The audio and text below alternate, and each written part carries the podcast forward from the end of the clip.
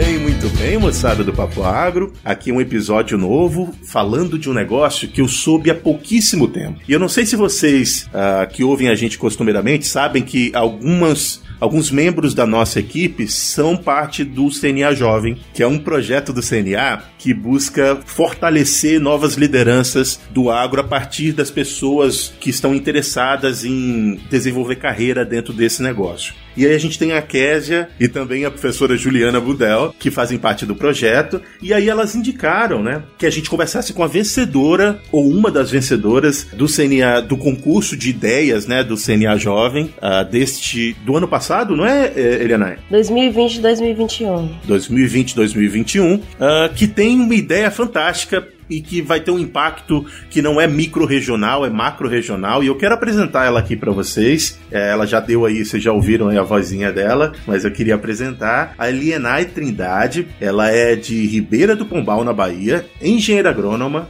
e está cursando agora um curso técnico em fruticultura pelo Senar. E trabalha numa cooperativa de cajucultores daquela região, que é focada em cajucultores da agricultura familiar. É isso, Elienay? Falei direitinho?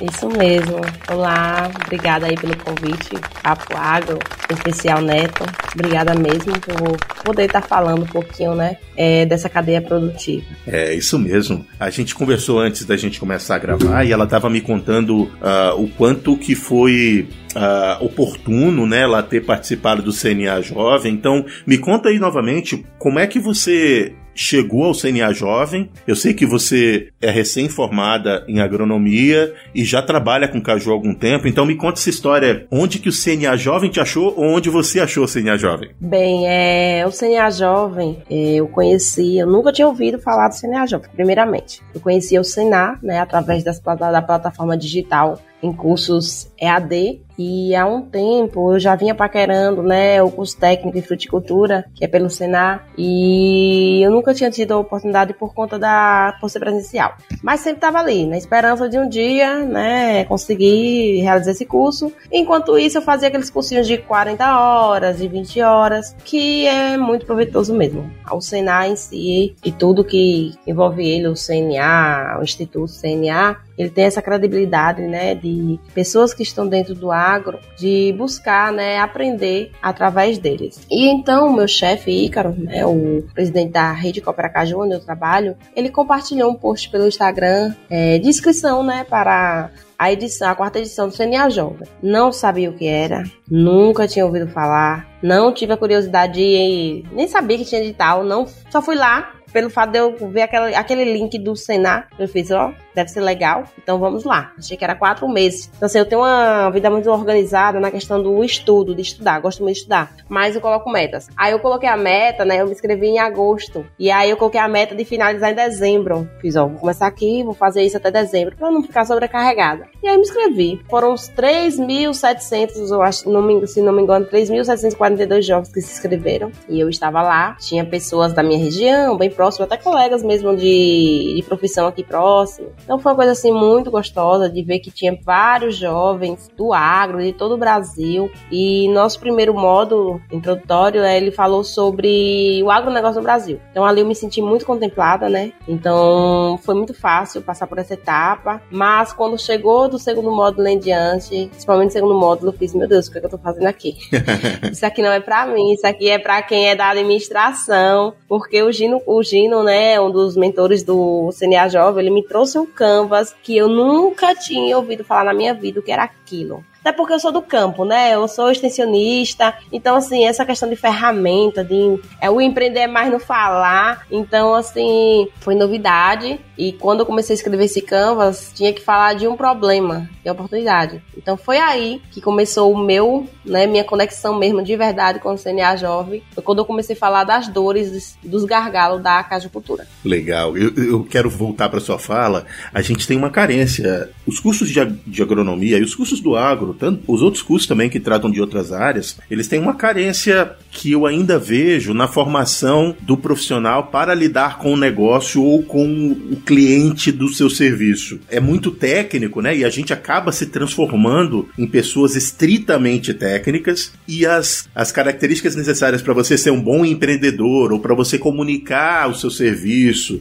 ou para você atingir o seu cliente de forma clara, elas são deixadas um pouquinho de lado. E aí é muita gente é muito boa tecnicamente, mas tem uma série de falhas nos outros processos que aí quando você entra num projeto de desenvolvimento profissional como é o CNA Jovem, as janelas se abrem, né? É, você vê um mundo muito mais amplo de coisas que são gargalos para você e que são muito importantes para você ser, ser eficiente no final. Verdade. É, você não tem noção do quanto foi transformador o CNA Jovem na minha vida. Porque assim, às vezes a gente acha que, ah, sou técnica, sou do campo, tipo assim, eu tenho que fazer isso o resto da vida. Eu não consigo fazer outra coisa, não. Eu conheço, eu, eu, hoje eu consigo falar um pouco mais do agro, porque o CNA Jovem ele não só me trouxe ferramentas, não só me trouxe mentorias, não só me trouxe treinamentos, eles me trouxeram assim, Elenai, o agro é maior que isso. Você pode fazer mais que isso. Se seu objetivo é ajudar as pessoas a tornar essa cadeia produtiva mais rentável,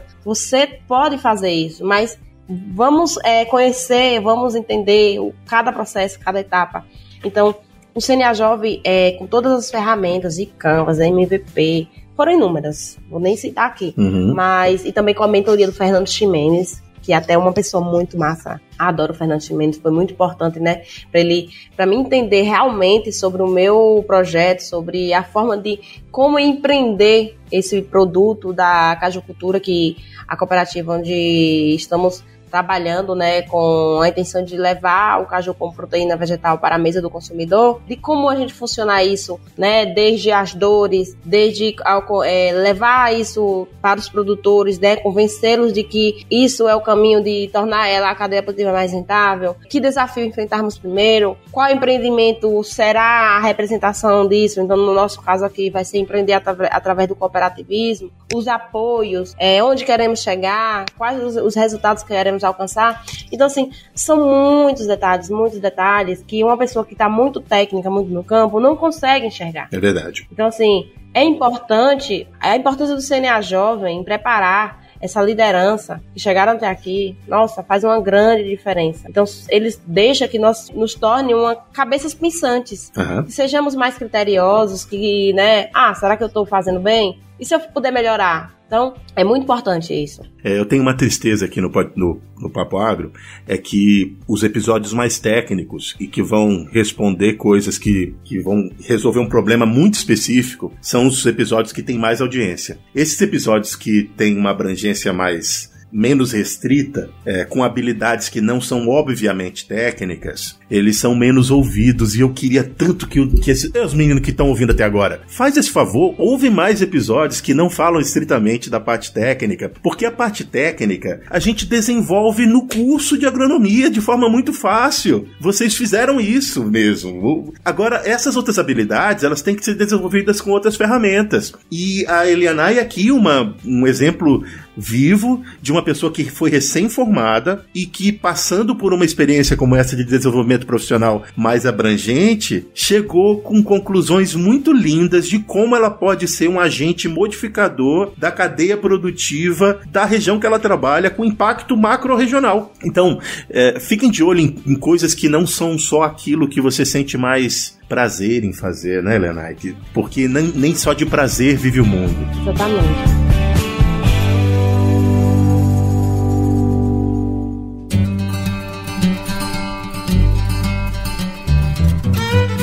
Papo Agro, o seu podcast sobre o agronegócio. Um oferecimento Stoller. Isso é parceria. Isso é Stoller.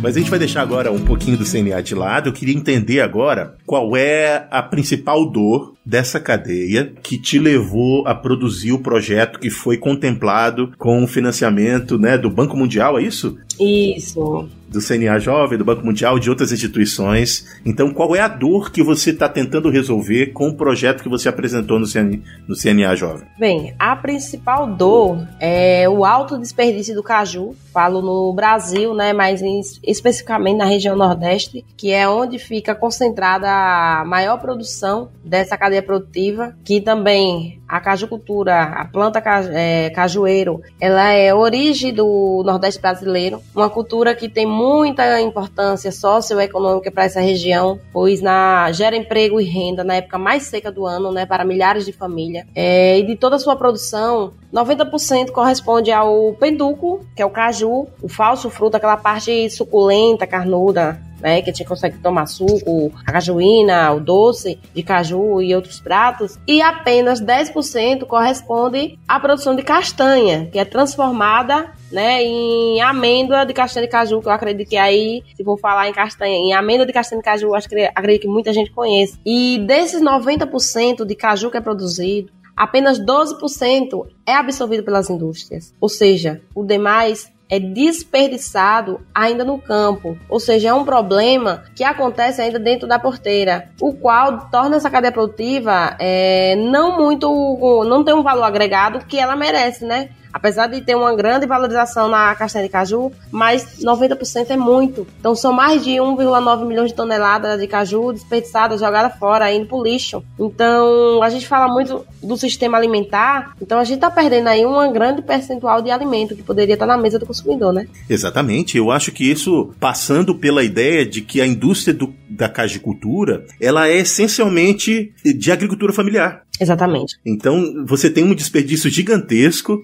nas mãos de pessoas que são necessitadas de mais receita para elas gerarem uh, mais frutos a partir das suas propriedades, né? Então, eu achei, eu achei lindo esse, essa ideia e eu conheço a indústria uh, de caju porque eu tenho familiares que ficam em, no Nordeste, então sempre que eu viajo por lá, você vê o quanto que o caju é integrado dentro da comunidade e o quanto ele faz parte da cultura daquela região. As pessoas que estão lá, elas entendem do caju como uma fonte de renda, como uma fonte de alimento, e esse teu projeto ele vem para brilhantar isso, né, para otimizar uh, o que já existe e, e, trabalhar com aquilo que eles já conhecem. Exatamente. Nós costumamos dizer aqui na região que a cajucultura é o 13 terceiro do produtor rural. Ele vem bem no finalzinho do ano. Todo mundo, né, hum. que trabalha gosta do 13 terceiro, né, quem tem o privilégio de, de receber esse 13 terceiro é, na, no final do ano. Então isso aí é o 13 terceiro do nosso agricultor familiar É, e você pode me perguntar assim, ah, Helena, por que acontece desperdício? Tudo tem uma causa, né? E a causa, existe sim todas as pesquisas aí para transformar o pendúnculo em tudo que você imaginar aí, de cajuína, refrigerante de caju, doce de caju, geleia de caju. É, você pode usar a fibra da, do caju para transformar em pratos doces e salgados. Então, a pesquisa, ela já existe, né? Nós temos aí a maior referência da cajucultura no Brasil, que é a Embrapa Agroindústria Tropical, que eu sou fã daquelas pessoas que desenvolvem pesquisa, né, sobre essa cadeia produtiva. Então, nós temos aí um mix, um mix de produtos, de, de forma de aproveitar o pendúculo.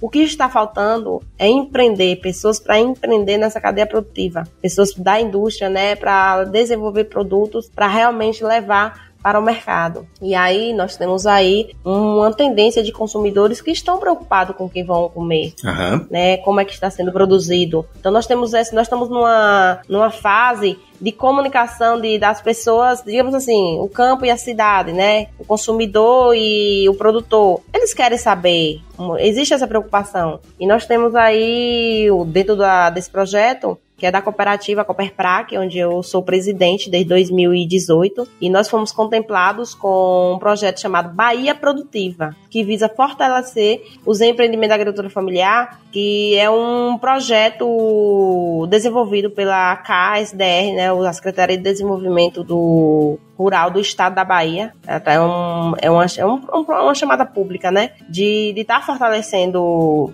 os nossos empreendimentos da agricultura familiar, que é financiada pelo Banco Mundial. E aí eu tive a oportunidade de, de estar na frente desse projeto, que era para ser para polpa de para polpa de frutas e especial a do caju, só que pra, se a gente for falar em empreender, em gerar renda, né, não só na parte da cooperativa, mas para as pessoas que fazem parte da cooperativa, só uma, uma fruta, um produto para o mercado é inviável. Então nós teríamos que ter aí numa média de 18 mix de, de, de, frutas diferentes, de polpa diferente. Só que na nossa região ela não consegue produzir todos os tipos de fruta. Então já era mais um gargalo. Então nós decidimos, né, eu, eu como sou uma profissional do setor, de estar tá mesmo vivenciando a agricultura familiar e a cajucultura, e pelas minhas pesquisas, muitos estudos, né, eu decidi conversar e apresentar para minha cooperativa como alternativa daquele projeto em transformarmos o caju em uma proteína vegetal, onde nós visamos levar o caju como alimento para a mesa do consumidor e dar visibilidade e identidade às pessoas que estão por trás disso, que são os nossos produtores na nossa agricultura familiar, e empreender através do cooperativismo.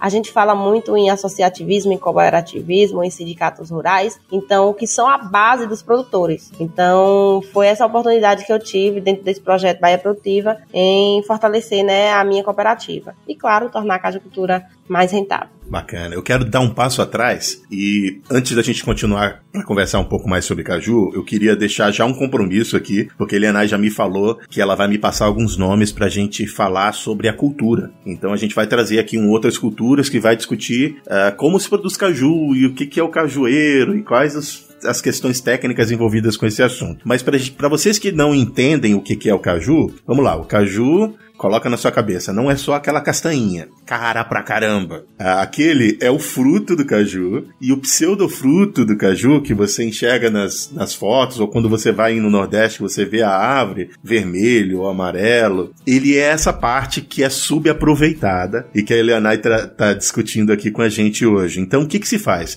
Você espreme aquele pseudofruto e você consegue o suco ou extrato do, do caju. E aquela biomassa, é isso? Aquela biomassa pode ser utilizada numa terceira etapa. É, a fibra do caju, né? Nós temos uma fibra. Aqui, eu, como consumidora apaixonada mesmo pela cajucultura, eu utilizo muito em pratos salgados. Você pode fazer. Eu não sou vegana nem vegetariana, mas eu não vejo problema nenhum em introduzir alimentos de origem vegetal como na minha, no meu cardápio, na minha dieta dia a dia. Porque, assim, existe também uma polêmica de que quando você é, levanta essas bandeiras de, de alimentos de proteína vegetal, você tá sempre. Ou você tem uma bandeira de vegano vegetariana ou, ou não. Eu acho que a gente pode comer sim a proteína vegetal como alimento no nosso dia a dia, seja lá que tipo de consumidor você seja. Então, eu tenho esse, esse hábito de me alimentar, de, ter, de comer a carne na semana, sim, mas eu também escolho comer o caju, né, como fibra no meu prato,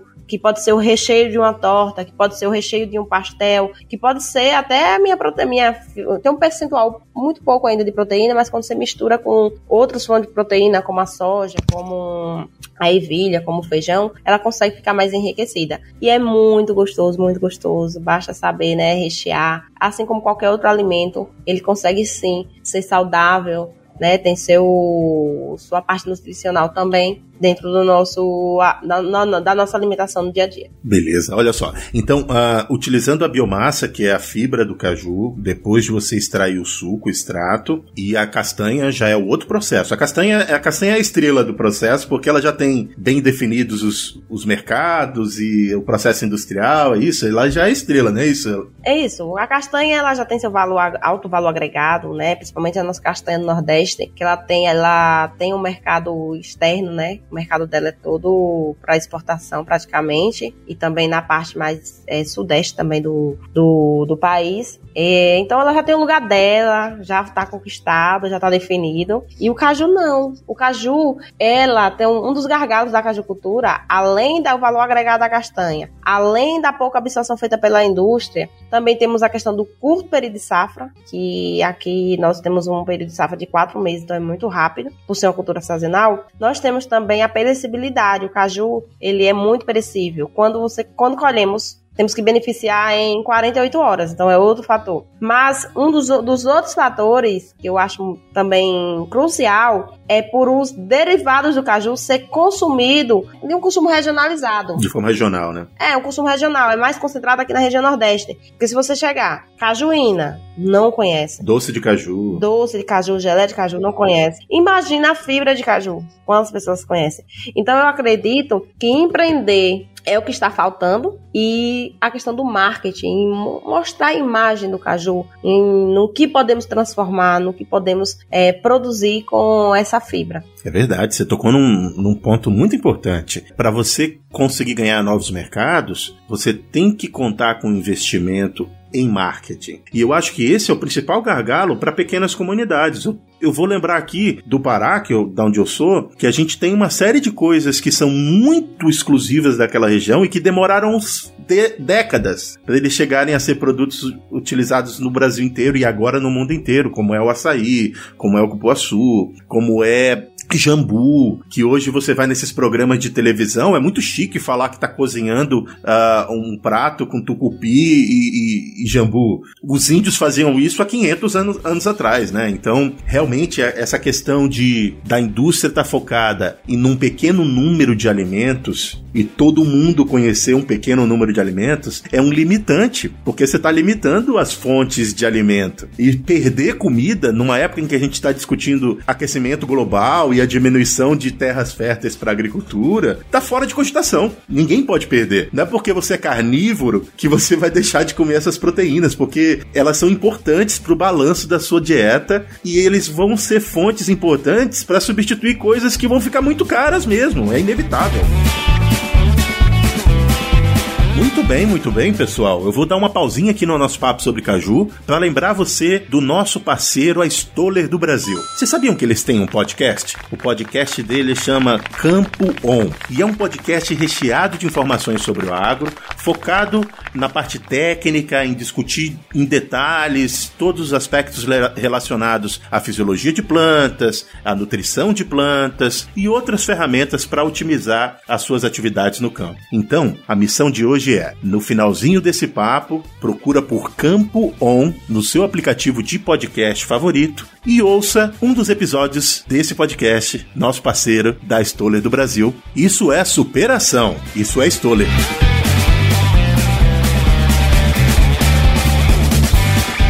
Ah, beleza. Então, olha só. A gente está chegando aqui no final desse papo. Eu queria entender o que, que é o projeto em si.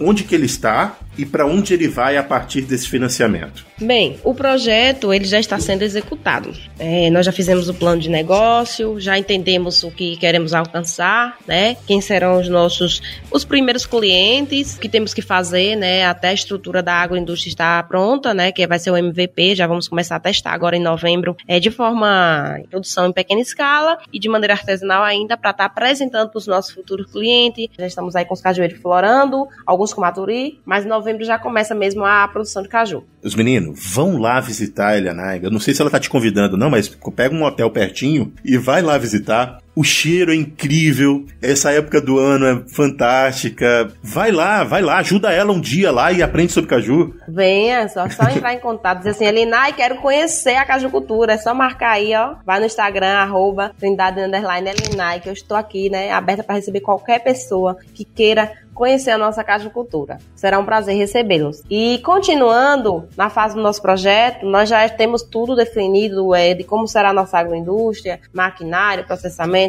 né, quem será o profissional que vai desenvolver esse produto para levar para o mercado. Já estamos executando. É porque, por conta de ser um recurso público, é, tem etapas, né, que você tem que ser, você está lidando com dinheiro público, você tem que é, fazer as licitações, tudo certinho, como manda é, o, o dever de casa, as regras certinhas, e a gente já, já o objetivo já é começar a ampliar né, a estrutura física parte de construção civil, de maquinário ainda esse ano. E aí, desenvolver esse produto, eu acredito que o 2023 a gente já esteja bem definido mesmo para estar tá levando para o mercado a fibra de caju, a carne de caju, a proteína de vegetal de caju. Não sabemos ainda que nome especificamente ele vai ter, mas que esse produto vai ser levado para o, ser levado para o mercado. Caramba, isso vai ser essencial. Gente, novamente, eu já falei isso no começo do episódio, é um projeto que não tem impacto apenas na microcomunidade que ela está trabalhando hoje. Ele é macro. Ele tem, ele vai, ou pelo menos pode, a esperança é que ele tem impacto numa agroindústria muito maior que, novamente, é baseada em agricultura familiar, pessoas que precisam realmente desenvolver esse tipo uh, de processo para otimizar né, a produção de recursos dessas pequenas propriedades.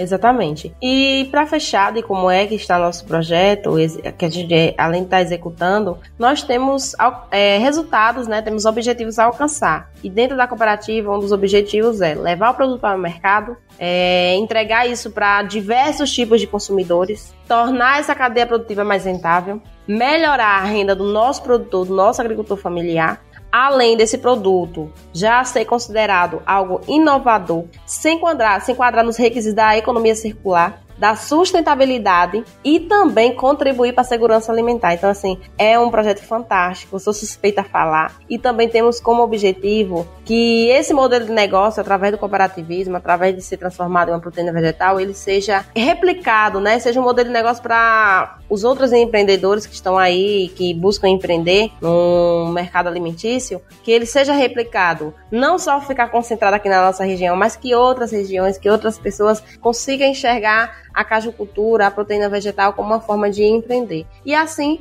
possamos diminuir né, essa estatística de desperdício do caju ainda no campo. Isso aí. Vocês já viram que a Helena ela está muito focada, ela gosta muito dessa, dessa atividade pela, pela força que ela coloca nas palavras dela. É, e eu gosto de conversar com gente assim. Você sabia que o Papo Agro está fazendo aniversário essa semana? Na verdade, a gente descobriu durante uma conversa nesse final de semana que o Papo Agro foi criado dia 10 de outubro de 2018.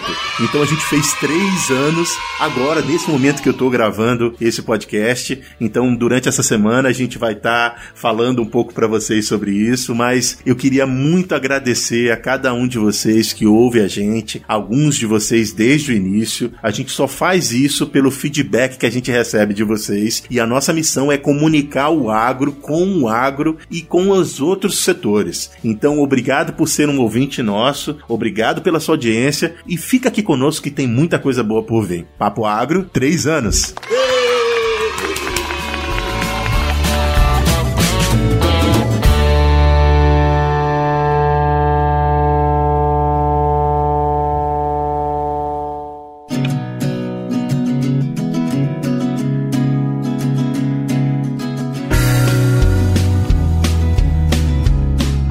A gente tem uma última pergunta que chama resumo do papo e eu vou desafiar você agora. Então, no resumo do papo, eu quero que você conte como é que você consome as fibras do caju em uma receita do seu dia a dia. Como é que você insere as fibras do caju na sua dieta com a sua família?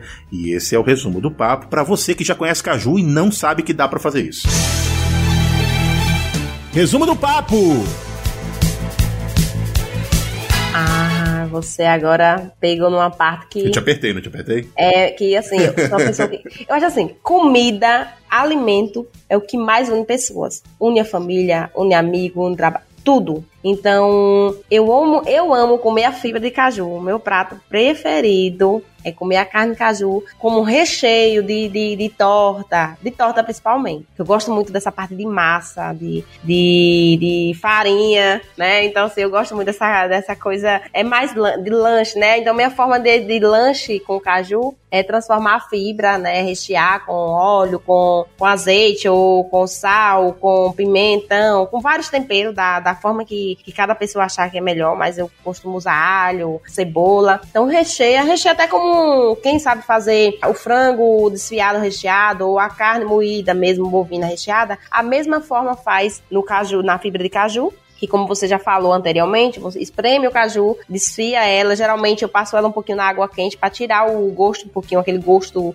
do caju que, como você mesmo disse, tem um cheiro, né? Então tem esse cheiro forte. Eu passo um pouquinho na, na água quente e aí desfio, transformo recheio, né? Transformo num, num recheio temperado e aí eu uso em, como recheio no beiju. Acredito que vocês, você conhece o beiju, né? Conheço. O beiju eu consumo como recheio para torta. Tapioca, consumo... pessoal. É, tapioca, aqui a gente chama de beiju. eu uso como recheio para pastel, rabinho de tatu. É porque assim, depende do prato. Você consegue fazer o hambúrguer, né, do, da fibra de caju, então... Da fibra de caju. É nas minhas guloseimas mesmo que eu gosto de comer fibra de caju. Você já viu que eu não apertei ela nem um pouco, que ela tinha uma lista, que ela podia gravar o episódio todo falando das receitas. Inclusive, é, tem até, se você quem tiver a curiosidade de a muqueca, eu acabei descobrindo recentemente com uma colega do CNA Jovem mesmo, a, a Júlia, do Distrito Federal. Ela faz muqueca com a fibra do caju, minha gente. Eu já tô louca pra testar. Substituindo o peixe? Isso! Que legal. Fazem, eu já conheci a muqueca feita com maturi da castanha de caju. Uhum. Com o caju, a castanha verde. Mas com o caju mesmo, o penúculo, é uma novidade. Então vamos, eu já vou lá testar, né? Essa novidade também. Marca a gente quando você postar a sua receita nas suas redes sociais que a gente vai replicar aqui no Papo Agro, pessoal. Pronto, perfeito. Será um prazer.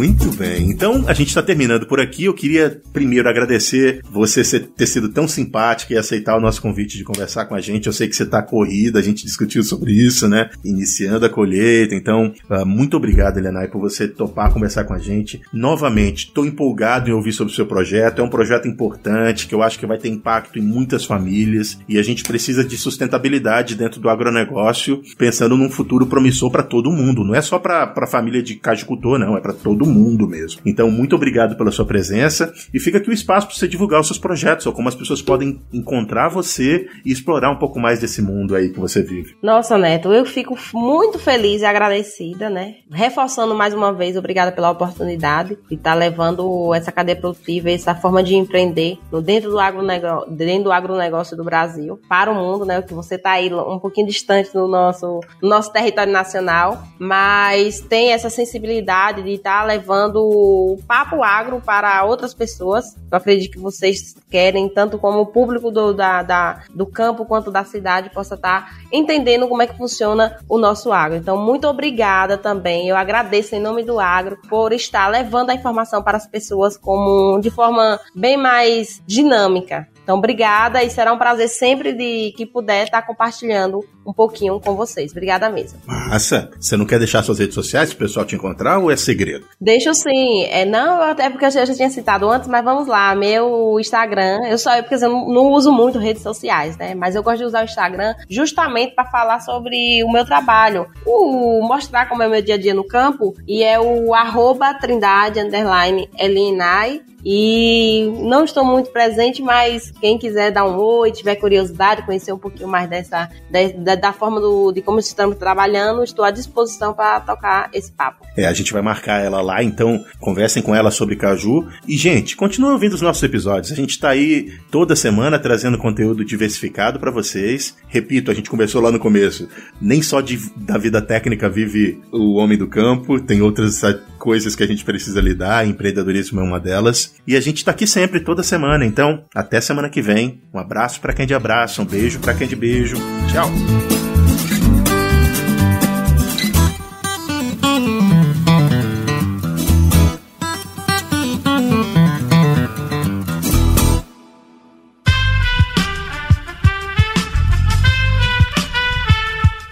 Podcast foi editado por Aerolitos Edição Inteligente.